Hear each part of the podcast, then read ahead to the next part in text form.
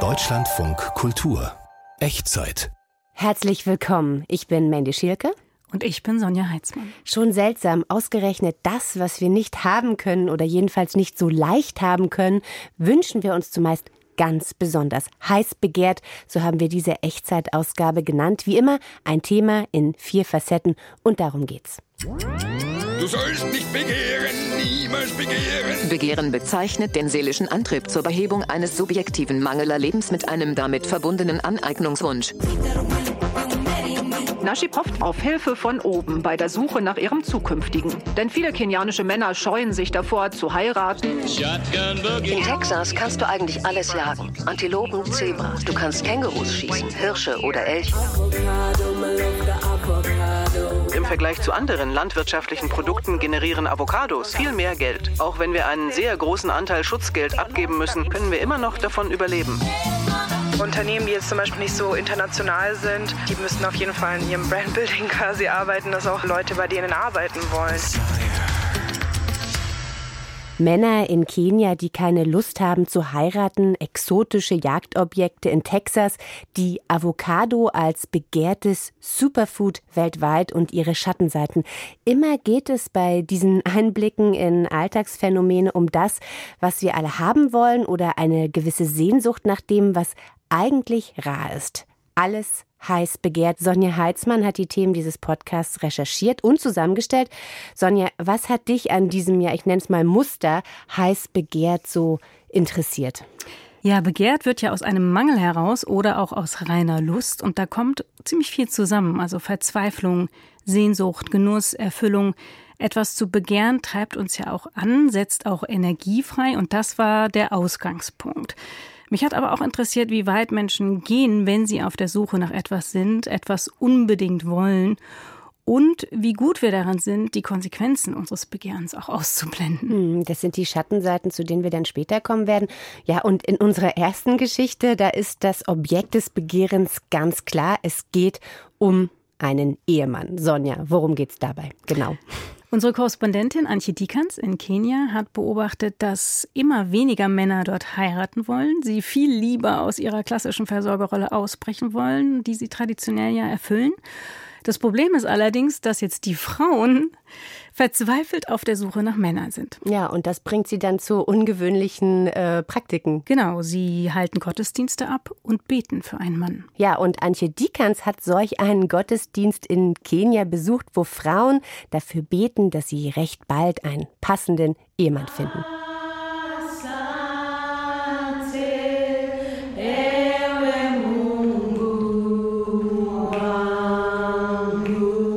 Zwei Dutzend Frauen sind zusammengekommen, um eine Messe zu feiern. Sie haben dafür einen Raum in einem Konferenzzentrum in Kenias Hauptstadt Nairobi gebucht. Wie an jedem Sonntag seit ein paar Monaten. Mit Liedern stimmen sie sich ein.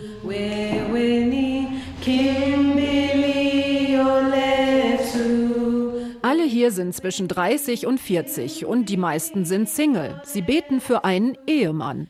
Solche Veranstaltungen boomen zuletzt in Kenia. Junge Frauen besinnen sich auf ihren Glauben, um mit göttlichem Beistand endlich den Traum von einer traditionellen Familie leben zu können. Hefziba Francis hat diese Veranstaltung mitorganisiert. Irgendwann kommst du an den Punkt, wo du merkst, dass sich nichts ändert. Du landest in der Sackgasse.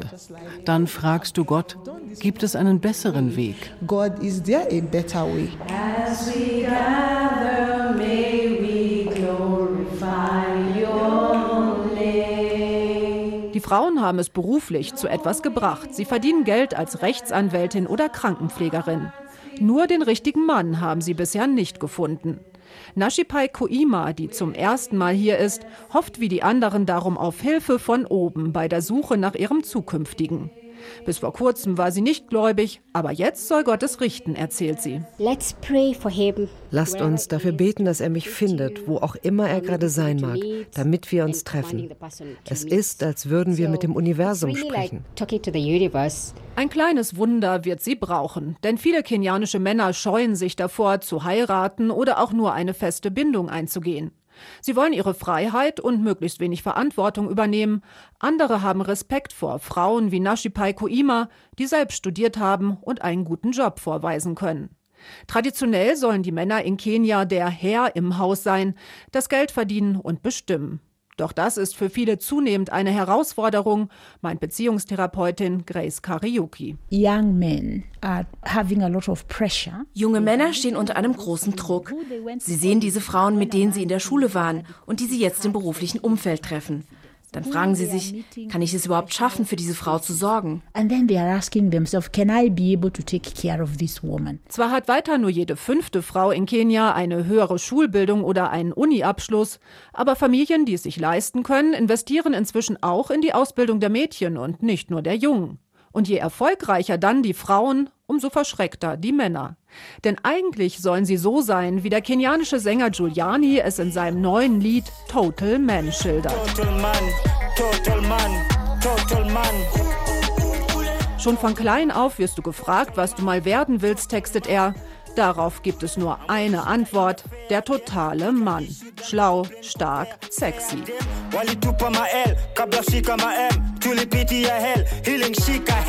Erwartungen, die nicht viele erfüllen können. Und auch wenn Frauen mit weniger zufrieden sind, scheitern Beziehungen oft wegen dieser Rollenmuster, meint die Therapeutin. Wenn ein Mann denkt, dass er nicht gut genug ist, hat er kein Selbstvertrauen mehr. Sie beginnen eine Beziehung und fühlen sich sehr unsicher. Wenn die Frau dann irgendetwas sagt oder tut, das dieses Gefühl verstärkt, ist es vorbei. Die Männer schrecken deshalb davor zurück, sich überhaupt an eine Frau zu binden. Aber auch erfolgreiche Männer lassen sich oft dabei Zeit, eine Partnerin zu finden. Schließlich haben sie dann das Gefühl, die freie Auswahl zu haben.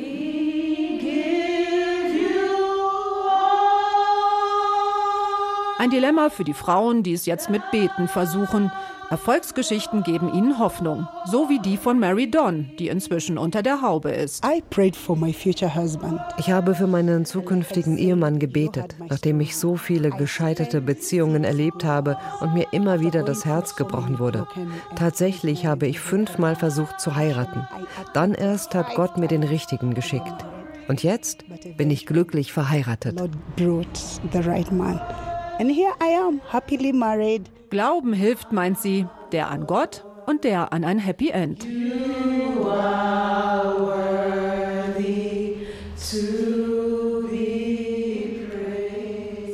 Schon verrückt beten für einen Ehemann. Von der spirituellen Version der Partnersuche in Kenia jetzt direkt zu einer kulinarischen Frage des Begehrens. Avocados, Inbegriff gesunde Ernährung, interessieren uns jetzt. Alle wollen diese gesunde Frucht essen, Sie vielleicht auch. In Mexiko werden die meisten Früchte angebaut und werden auch in Massen exportiert. Sonja, du hast dich hierbei vor allem nach den Schattenseiten der großen, heißen Nachfrage erkundigt. Wir sehen ja immer nur diese tolle grüne Frucht vor uns, aber das Geschäft hat eben riesige Auswirkungen. Und ich wollte wissen, wie sich dadurch Strukturen verändern, inwiefern die einfachen Menschen von der großen Nachfrage vielleicht auch profitieren aber auch mehr eben über diese sogenannten Schattenseiten erfahren. Ja, und warum die weltweite Nachfrage Fluch und Segen zugleich für das Land ist, darüber spreche ich jetzt mit Anne Demmer, unserer Korrespondentin in Mexiko. Hallo Anne. Hallo. Zunächst, welche Rolle spielt die Avocado in Mexiko? Ja, Avocados werden quasi in unterschiedlicher Form fast an jedem Straßenstand angeboten. Auf Quesadillas, das sind die Maisfladen mit Käse. Auf Tacos gibt es ein bisschen Guacamole, auf Sandwiches und Brötchen kommen Käse, Schinken und Avocado dazu, also dann vielleicht in Scheiben. Gelegentlich findet man Avocado-Eis, Avocado-Liquados, das heißt Milchshakes mit Avocado gemixt. Avocadoöl kommt in der Küche sicherlich häufig zum Einsatz. Ähm, ansonsten vor allem auch in Kosmetikprodukten, also Seife, Shampoo, Haarkur, Creme und solche Sachen. Im Durchschnitt ist der Mexikaner rund acht Kilo Avocados im Jahr. Das wird sogar auf den Internetseiten der mexikanischen Regierung aufgeführt. Okay, sie wird also vielfältig eingesetzt, so kann man das sagen, dass sie sowas wie ein nationales Symbol geworden ist. Kann man so weit gehen? Das ist sicherlich richtig. Also die Avocado ist ein Symbol für den gastronomischen und kulturellen Reichtum Mexikos und auch ein enormer Wirtschaftsfaktor, den du ja auch schon angesprochen hast. Der Verzehr der Avocado hat tatsächlich eine lange Geschichte. Die ältesten Hinweise auf Avocados als Nahrungsmittel fanden Wissenschaftler in einer Höhle im mexikanischen Bundesstaat Puebla im Süden Mexikos. Die dort entdeckten Avocado-Fragmente sind 7000 bis 8000 Jahre alt. Ja, und die Avocado ist so beliebt, dass ihr Motiv auch als Souvenir vertickt wird. Stofftiere, Schlüsselanhänger, Tonfiguren, Handtaschen. Es gibt sogar eine Soap Opera, der die Avocado so ein bisschen gewidmet ist, La Herencia. Die spielt zumindest auf einer Avocado-Finca. Da geht es um einen Avocado-Baron, um Intrigen, viel Geld und Macht. Die Avocado ist also sehr beliebt, heiß begehrt. Entsprechend lässt sich damit auch viel Geld verdienen. Wie sieht es denn mit dem Export aus? Ja, von allen äh, weltweiten Avocado-Exporten hatte Mexiko im vergangenen Jahr einen Anteil tatsächlich von 47,5 Prozent. Verkauft wird hauptsächlich in die USA, aber auch nach Europa. In den USA kommen 85 Prozent der dort konsumierten Avocados tatsächlich aus Mexiko. Mittlerweile ist es so, dass alle sieben Minuten eine Lkw-Ladung Avocados Michoacán, das ist das Hauptanbaugebiet in Mexiko, Richtung Vereinigte Staaten verlässt. 55 Gemeinden allein im Bundesstaat Michoacán sind daran beteiligt und äh, gerade zum Super Bowl hat die Avocado in den USA Hochkonjunktur. Laut dem Branchenportal äh, Fresh Plaza werden beim Super Bowl jährlich rund 48 Tonnen Avocado verzehrt. Ein Großteil davon zu Guacamole verarbeitet, eben serviert zu den Nachos. Das Geschäft mit der Avocado boomt. Das heißt, da werden dann aber auch ziemlich viele Menschen zu Reichtum gekommen sein, oder nicht? Ja, gerade in Michoacán macht sich das bemerkbar. In der Stadt Uruapan reiht sich eine Produktionshalle an die nächste. Es gibt eine Fachhochschule für Agraringenieure und die Stadt selbst rühmt sich auch als Welthauptstadt der Avocado. Aber, das muss man auch dazu sagen, es hat auch eine Schattenseite. Ein großes Problem ist, dass auch das organisierte Verbrechen die Avocado für sich erkannt hat und eben die Sache mit der Avocado ein gutes Geschäft ist. Wer dort eine Avocado-Plantage hat, muss Schutzgeld bezahlen und das nicht zu knapp. Ich habe mit Laura und ihrer Mutter gesprochen. Die bewirtschaften zehn Hektar in einem kleinen Ort. Desgraciadamente hier müssen alle Schutzgeld bezahlen. Das müssen wir. Da kommt man nicht drum herum. Wir versuchen uns zu wehren und zeigen das auch an. Aber das Problem ist, dass auch der Staat, die regionalen Behörden verwickelt sind. Es ist furchtbar. Es macht so wütend. Wir sind so ohnmächtig. Um dein Leben zu retten, musst du bezahlen. Wir gehören zu den wenigen, die nicht alles mitmachen, die sich mit ihnen streiten, wir arbeiten hier schwer und dann kommen Sie und nehmen uns das Geld weg. Wir müssen Ihnen zwischen 50 und 20 Prozent abgeben. Das variiert. Das ist unglaublich viel.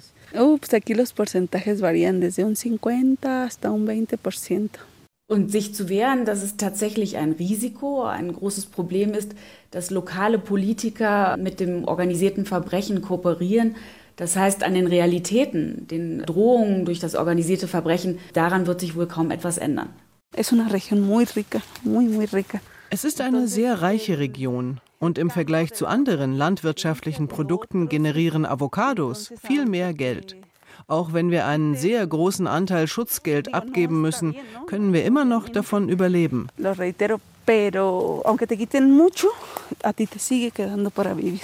Also es sind eben längst nicht mehr nur die Drogen, die in den Fokus des organisierten Verbrechens geraten sind, sondern neben den Avocados auch Limetten, rote Beeren und andere Lebensmittel, die mit Schutzgeld belegt werden.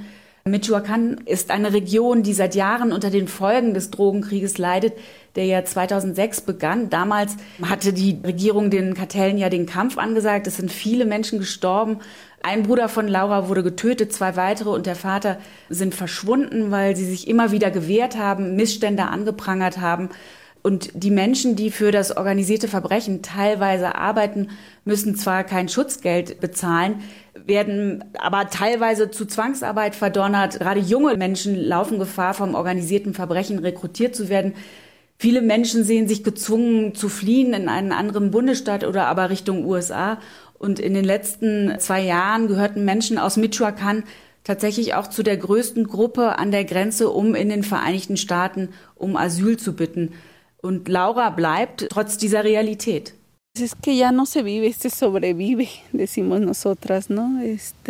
Es ist tatsächlich so. Man lebt hier nicht, sondern man überlebt, wie wir sagen. Wir haben hier keine Ruhe. Es ist eine permanente Angst. Die Drohungen hören nicht auf. Hier auf unserer Plantage tauchen immer wieder bewaffnete Leute auf. Pues a veces eh, en las mismas propiedades hay grupos, o más bien hay personas armadas. Ja, das klingt wirklich schrecklich und verblüffend, dass Laura und ihre Mutter da so bei der Stange bleiben. Es geht eben auch ganz schön stark um Einschüchterung. Ja, das ist richtig. Aber sie will sich eben nicht vertreiben lassen. Sie will für Gerechtigkeit kämpfen, für ihren Vater, für ihre Brüder und sie will sich natürlich auch nicht das Land nehmen lassen. Die Amerikaner kontrollieren regelmäßig, ob die Avocados auch ihren Lebensmittelstandards entsprechen. Wie reagieren Sie und andere Importeure auf die Kartelle und ihre Schutzgeldforderungen? Gibt es da Maßnahmen? Wird der Handel zwischenzeitlich auch mal eingestellt? Der Handel wurde auch wirklich im letzten Jahr einen Tag vor dem Super Bowl einmal für ein paar Tage eingestellt, nachdem ein US-Inspektor auf seinem Mobiltelefon Drohungen erhalten hat. Aber langfristige Konsequenzen hat das für das Geschäft mit der Avocado nie. Dafür sind die Interessen an der Frucht zu groß und da wird dann auch eher weggeschaut.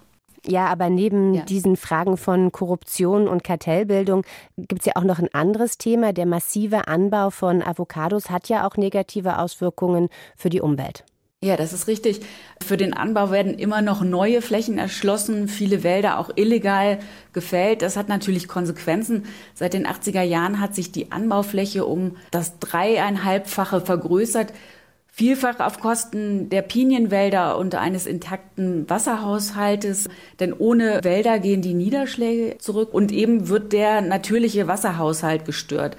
Avocadobäume benötigen bis zu 50 Liter Wasser täglich und wow. ähm, für die Produktion von einer Avocado werden laut Water Footprint Network 227 Liter benötigt.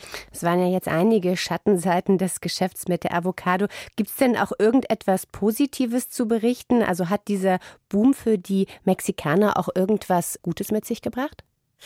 Naja, letztlich ist es so, wie Laura es ja auch schon betont hat, also mit der Avocado kann man sicherlich immer noch besser verdienen als mit anderen Produkten. Aber eben, es hat einfach auch diese extreme Schattenseite, also dieser Kontext, in dem Menschen in äh, Michoacán leben und letztlich ja auch gegeißelt sind von den Kartellen, das muss man halt schon auch immer mitdenken. Anne Dämmer über heiß begehrte Avocados und ihre Schattenseiten. Werden wir vielleicht ein bisschen mehr drüber nachdenken, wenn wir jetzt äh, in dieses reichhaltige Angebot von Avocados greifen, was man hierzulande in wirklich jedem Supermarkt finden kann. Ja, Angebot und Nachfrage, was es wenig gibt, ist heiß begehrt. Und da geht es jetzt hier in der Echtzeit auch um qualifizierte Arbeitskräfte. Es gibt ja Stimmen, die sagen, dass der Mangel an Fachkräften eine der größten Herausforderungen für Unternehmen in Deutschland überhaupt ist. Sonja, kannst du uns da noch mal kurz vorbereiten oder ins Bild setzen? Warum ist das eigentlich so ein großes Thema? Das ist ein Thema, weil es natürlich eine enorme demografische Entwicklung gibt in Deutschland. Die Babyboomer gehen demnächst alle in Rente. Wenige Junge kommen auf den Arbeitsmarkt und die wollen natürlich auch gerne noch weniger Stunden arbeiten, was es noch schwerer macht. Und dann gibt es natürlich die Digitalisierung. Also da müssen sich Firmen schon einiges einfallen lassen und vielleicht auch ein bisschen an sich selber arbeiten. Hm. Heiß begehrte Arbeitskräfte. Matthias Finger hat sich umgehört, was sich Firmen da alles so einfallen lassen, um äh, neue Arbeitskräfte zu gewinnen und wie die Ansprüche der Umworbenen eigentlich aussehen. Die Unternehmenskultur muss irgendwie passen, weil es mir halt Spaß machen muss. Die Kollegen müssen cool drauf sein, dass man halt motiviert ist, auch jeden Tag dahin zu gehen und zu arbeiten. Gehalt muss natürlich auch stimmen. Dass es halt einen guten Mix gibt zwischen Homeoffice und eben vor Ort arbeiten. Ja, und dass man halt einfach eigenständig auch entscheiden kann und ja, auch da irgendwo Vertrauen bekommt vom Arbeitgeber und nicht so kontrolliert wird ständig. Das ist mir auch wichtig. Also. Solche Forderungen hätte ich Mitte der 90er auch gern gestellt als Berufsanfänger. Nur interessiert hätte das wohl keinen, ganz im Gegensatz zu heute. Mittlerweile wird bereits an den Unis um zukünftige Mitarbeiter gekämpft. Schon Erst- und Zweitsemester werden von Firmen umworben.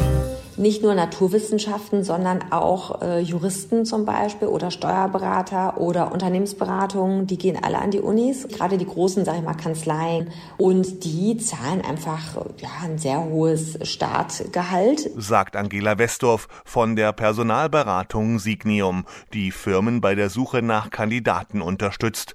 Doch wer als potenzieller Arbeitgeber herausstechen will, muss sich noch mehr einfallen lassen und setzt beispielsweise auf Recruitainment, junge Talente unterhalten und so ködern. Die haben halt eingeladen nach München, die haben die kompletten Kosten übernommen. Erzählt eine Studentin über eine Unternehmensberatung auf Mitarbeiterjagd. Und da hatten wir halt erstmal so eine Case Study gemacht und dann ähm, in dem Office das kennengelernt, die Leute. Und dann haben sie uns noch auf einen Coffee Workshop eingeladen in den ähm, Fernsehtouren von München, oben über den Wolken, wo wir dann halt so einen Barista-Kurs gemacht haben, das gelernt. Den Job hat die junge Frau dann doch nicht angetreten. Sie hätte, so ihre Vermutung, einfach zu viel arbeiten müssen. Mit einem eigenen E-Sports-Team will die auf Werbekampagnen für junge Leute spezialisierte deutsche Hochschulwerbung neue Mitarbeiter ins Boot holen. Die können dann in Computerspielen gegen andere Firmen antreten. Das ist ein ziemlich direkter Zugang für die Studierenden, weil Gaming nun mal zu ihrem Alltag gehört. Wir können uns gleichzeitig ähm, als attraktiver und moderner Arbeitgeber präsentieren. Also das zeigt, dass Unternehmen viele neue Wege ausprobieren, um sich einen Vorteil im Kampf um die Fachkräfte zu verschaffen berichtet Mitarbeiter Adrian Weiß. Der Arbeitsmarkt hat sich längst gewandelt von einem Arbeitgeber zu einem Arbeitnehmermarkt. Auf dem ist der Nachwuchs auch auf Sinnsuche. Die Unternehmen, die auch schon sehr bekannt sind, so, zum Beispiel Puma oder Adidas, die haben ja einfach schon eine starke Brand, wo Leute sich was vorstellen können. Weil ich glaube, dass das in unserer Generation sehr wichtig ist, dass man sich halt selbst auch persönlich identifizieren kann mit dem Unternehmen, was es macht. Es haben sich sogar Agenturen auf die Entwicklung interessanter Arbeitgebermarken spezialisiert und auch Recruitingfirmen beraten Unternehmen, wie sie sich verändern müssen, um attraktiv für Kandidaten zu sein, denn nur dann können sie überleben. Headhunter suchen heute auch nach Fachkräften und nicht mehr nur nach erfahrenem Spitzenpersonal.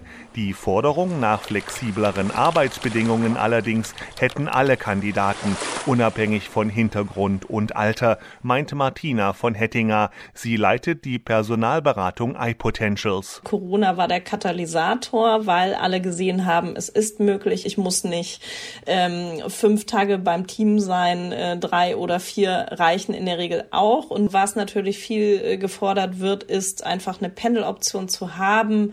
Zum einen liegt das daran, dass eben die Bereitschaft nicht da ist, die Familie zu entwurzeln. Schon gar nicht für fünf Jahre, wenn es, wie mittlerweile üblich, weitergeht zum nächsten Job. Mich hat noch nie ein Headhunter angerufen. Ich gehöre wohl eher zum Fußvolk. Außerdem bin ich in den Online-Karrierenetzwerken nicht aktiv. Dort findet heutzutage die Kontaktaufnahme statt. Die Kandidaten für ihre Auftraggeber finden Headhunter auch in jahrelang gesponnenen Netzwerken, über Empfehlungen und auf Konferenzen. Aber auch für sie ist es schwer, im hart umkämpften Markt Kandidaten zu überzeugen. Ich hatte mal einen Headhunter, der hat es ganz gut für mich ausgehandelt. Also der hat geguckt, dass ich einen Firmenwagen bekomme und hat auch ausgerechnet, wie viel Prozent mehr ich an Bonus oder an Gehalt bekommen soll sollte. Erzählt eine Freundin aus der Modebranche, die den Job an sich aber nicht attraktiv genug fand. Im Ausland geht meist noch mehr.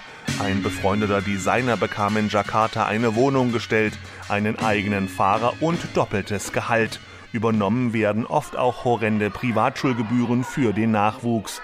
Noch einmal Angela Westorf von der Personalberatung Signium. In den USA bei einer Kandidatin, da hat das Unternehmen die komplette Mortgage bezahlt, den Kredit fürs Haus, ja, um sie auch zu gewinnen. Geschätzt eine Million Euro neben dem Umzugspaket. Dagegen wirbt ein deutscher Sender in einer Stellenanzeige um Journalisten mit Kantine und Kinderbetreuung. Super, vielleicht habe ich doch den falschen Job, zumindest was die Benefits angeht. Ja, armer Matthias, es geht natürlich immer besser und da werden dann schnell Begehrlichkeiten geweckt, obwohl so ernst hatte das vermutlich gar nicht gemeint mit dem Zweifel an seiner Berufswahl, glaube ich. Wertschätzung ist ja auch ein wichtiges Kriterium, um zufrieden im Job zu sein und ich würde sagen, das ist etwas, was er von uns auf jeden Fall in hohem Maße bekommt, oder Sonja? Ja, auf jeden Fall. Heiß begehrt, liebe Sonja, unter diese Überschrift haben wir diesen Podcast gestellt und da wir ja ein Thema immer aus vier Perspektiven beleuchten, besprechen, fehlt uns jetzt noch eine Geschichte. Was wird da begehrt? Wir gehen nach Texas und da gibt es ein großes Interesse an exotischen Tieren, also Antilopen, Zebras, Büffel. Sie werden dort auf speziellen Ranches gezüchtet, werden sogar importiert und auch zur Jagd angeboten. Also schön anzusehen sind diese tollen Tiere natürlich schon, kann ich mir vorstellen, wenn man so genug Geld hat und gerne eine Giraffe über sein Anwesen spazieren sieht. Aber diese sogenannten Texotics werden eben auch gejagt. Ja, und Nicole Marquardt, die hat sich in Texas dieses boomende Geschäft mit den Exoten angeschaut und mit Brian Gilroy gesprochen, der selbst ausgesprochen gerne jagen geht. Good shot. Very good shot. Really good shot. Warum gehen Menschen überhaupt jagen? Für Brian Gilroy ist die Antwort klar. But the reason that I do is because it's instinctive. Ich jage, weil es mein Instinkt ist. Ich mag es. Ich fühle mich gut dabei. Ich spüre die Endorphine. Es ist eine Herausforderung. Ich jage nicht, weil es mich belustigt oder erheitert. Ich mache es, weil ich mich wie das überlegene Raubtier fühle. Denn das bin ich ja genetisch. So hat Gott mich geschaffen. Und ich mache lieber das, als Fortnite zu spielen. Ryan Gilroy ist nicht nur Jäger, er ist auch Gründer des Unternehmens Wildlife Partners nahe San Antonio in Texas.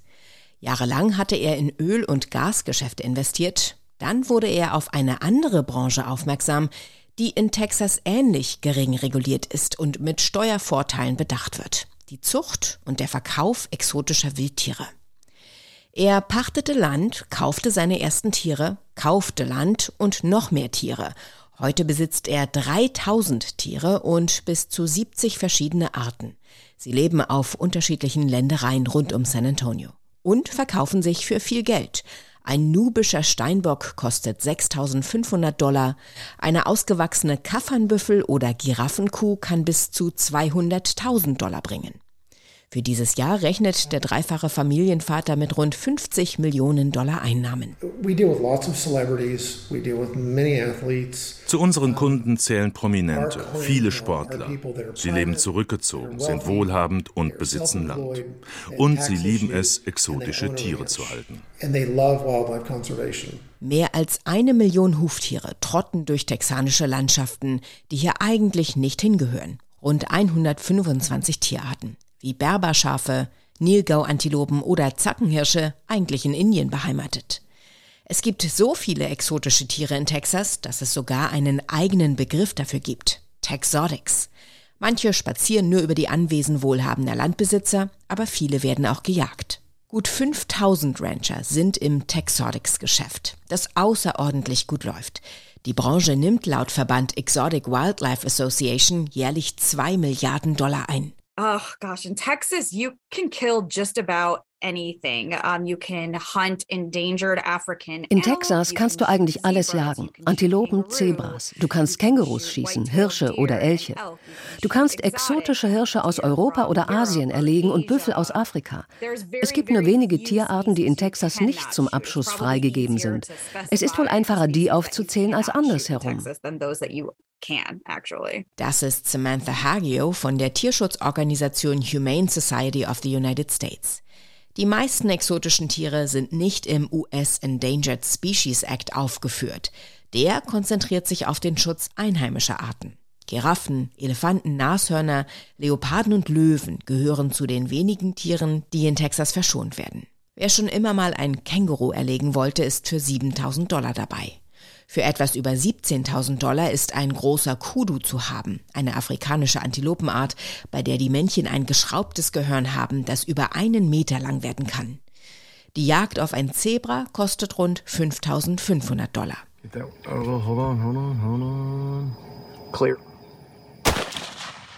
Ein Schuss, das majestätische Tier fällt. Ausschnitt aus einem Werbevideo der Hunt Lodge in Texas. Diese Ranch war, wie viele andere, nicht zu einem Interview bereit. Ob Triple Seven Ranch, Hunt Lodge oder Ox Ranch, das Geschäftsmodell ist überall gleich. Interessenten können ein Paket buchen, das Tier, das sie jagen möchten, Kost und Logis. Ein Jagderfolg wird garantiert. Samantha Hagio erklärt, These ranches exist to make a profit and almost all of them have either diese Ranches wollen Gewinn machen und sie versprechen hundertprozentigen Jagderfolg mit Geld-Zurück-Garantie. Also ist es in ihrem Interesse dafür zu sorgen, dass das Tier vor das Zielfernrohr des Jägers läuft. Sie haben Futterstände mit Zeitschaltuhr in der Nähe des Jägerverstecks. Oder sie treiben die Tiere in genau diese Richtung. Es ist ein abgekartetes Spiel. Letztlich, so Hagio, werden die Tiere nur für die Kugel gezüchtet. Animals are just being bred for the bullet. Gilroy sieht das anders. Unternehmen wie seines tragen erstens dazu bei, dass Jäger nicht lange Reisen nach Afrika oder Asien unternehmen müssen, um bestimmte Tiere zu schießen. Und sein Geschäftsmodell helfe auch, bestimmte Arten zu erhalten. Sein Beispiel die Dama-Gazelle. Sie ist im Norden Afrikas vom Aussterben bedroht. In Texas aber tummeln sich bis zu 2000 dieser großen, auffallend rot-weiß gemusterten Gazellen. Nicht alle werden gejagt. Whether you like a redneck Bubba from Texas or not, at the end of the day, we're succeeding ob du nun einen Redneck aus Texas magst oder nicht, am Ende des Tages schützen wir bestimmte Tierarten vor dem Aussterben. Ob dir unsere Herangehensweise nun gefällt oder nicht, das interessiert mich nicht. Das Ergebnis zählt und das ist, einige Tierarten werden in der Wildnis aussterben. Und ein paar Leute in Texas verhindern das. Ein Geschäft, das sich lohnt. Artenschutz mit Steuervorteilen. Artenschutz, für den viele Tiere mit dem Leben bezahlen. Ja, eine zynische Lesart, aber nun, Skrupel sind im sogenannten Texotic-Business ja auch eher hinderlich. Sonja Heitzmann, jetzt haben wir vier Geschichten rund ums Begehren gehört. Gibt es eine, wo du sagst, die hat sich irgendwie direkt auf dein Alltagsleben ausgewirkt? Am ehesten wohl die Avocado-Geschichte. Also ich finde es schon interessant, darüber nachzudenken, was passiert, wenn zu viele Menschen das Gleiche wollen. Also eben regelmäßig Avocados essen. Und wenn Sie jetzt Lust auf noch mehr Echtzeitausgaben haben, die finden Sie in der DLF Audiothek und überall, wo es Podcasts gibt. In der nächsten Folge wird es dann um Kraft und Muskeln gehen. Ich freue mich schon. Die Echtzeit, ein Thema vier Facetten, gibt's natürlich auch im Radio, immer samstags live ab 16.05 Uhr auf Deutschlandfunk Kultur. Ich bin Mandy Schielke. Und ich bin Sonja Heitzmann. Vielen Dank fürs Zuhören. Machen Sie es gut. Tschüss.